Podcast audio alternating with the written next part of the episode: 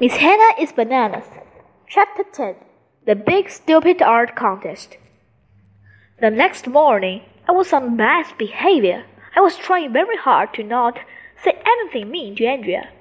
But it wasn't easy because she is so annoying. When Andrea gave an apple to Miss Daisy as a present, I wanted to say something mean, but I didn't. When Andrea showed everybody the A plus she got on the math quiz, I wanted to say something mean, but I didn't. When Andrea told Miss Daisy how pretty her hair looked, I wanted to say something mean, but I didn't. Andrea wasn't saying anything mean to me either.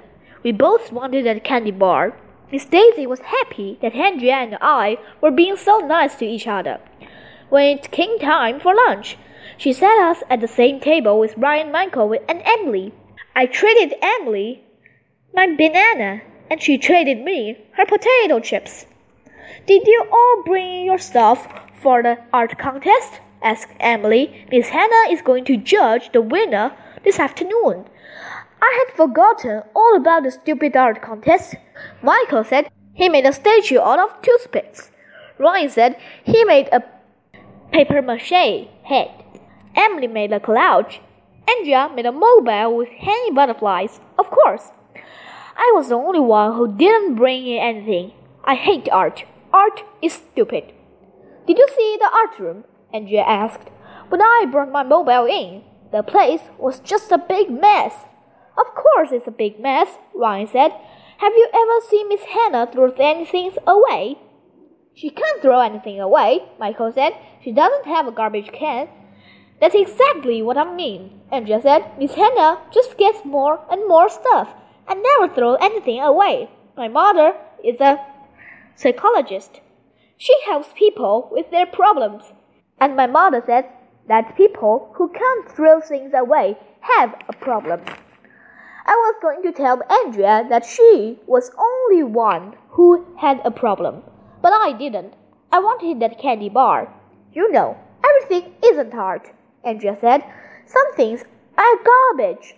Maybe Miss Hannah became an art teacher because she couldn't throw things away. She might be a sick, sick woman who needs help. I never thought of that way, Ryan said. We've got to help her, said Emily. What can we do? asked Michael. I've got an idea, said Emily.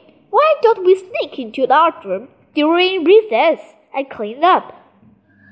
When Miss Hannah sees how neat and clean everything is, she will realize she had a problem. That is a great idea, Andrea said. It didn't sound like such a great idea to me. Cleaning things up was no fun at all. I don't like cleaning things. At home, I sure didn't want to clean up the art room, but I didn't want to get into an argument with Andrea either. If we had a fight, I wouldn't get my candy bar. After we finished lunch, the five of us snuck down the hall to the art room. Andrea was right. The place was a big mess. That's when I came up with the greatest idea in the history of the world. You know what? I said.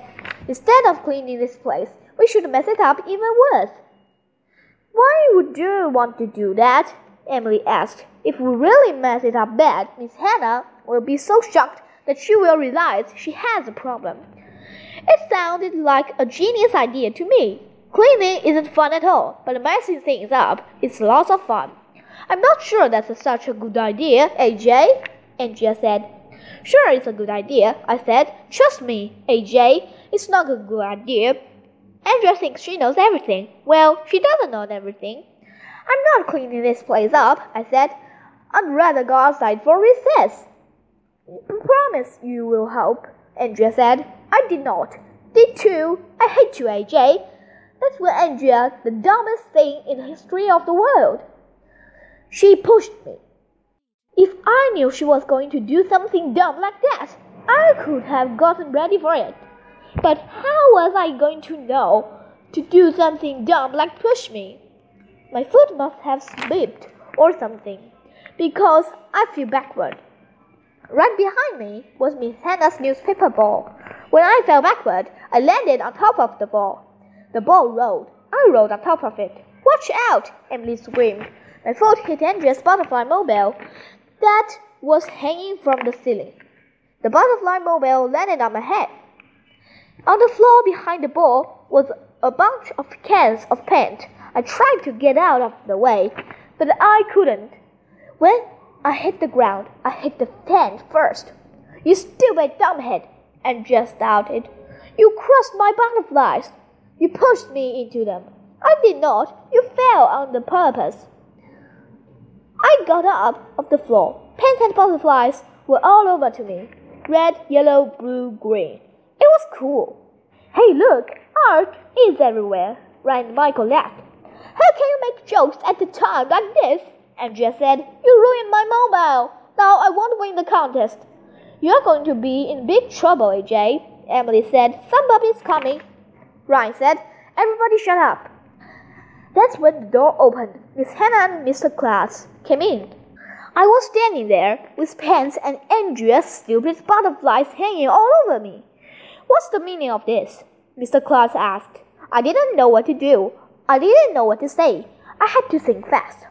It's performance art, I said. Everybody looked at me for like a million hundred seconds. Yeah, Andrea finally said. This is a friendship performance art. AJ and I made it together. Miss Hannah walked around me, looked me over. One of the butterflies slid down my head and stopped at the end of my nose. Connecticut Friendship Performance Art, I said. I think it's fabulous. Miss Hannah said, It's so creativity. I believe the winners of the art contest are Andrea and AJ. Everybody cheered and clapped. Mr. Klutz reached into his jacket pocket and pulled out two candy bars. I'm so pleased to see the two of you are getting along so well together.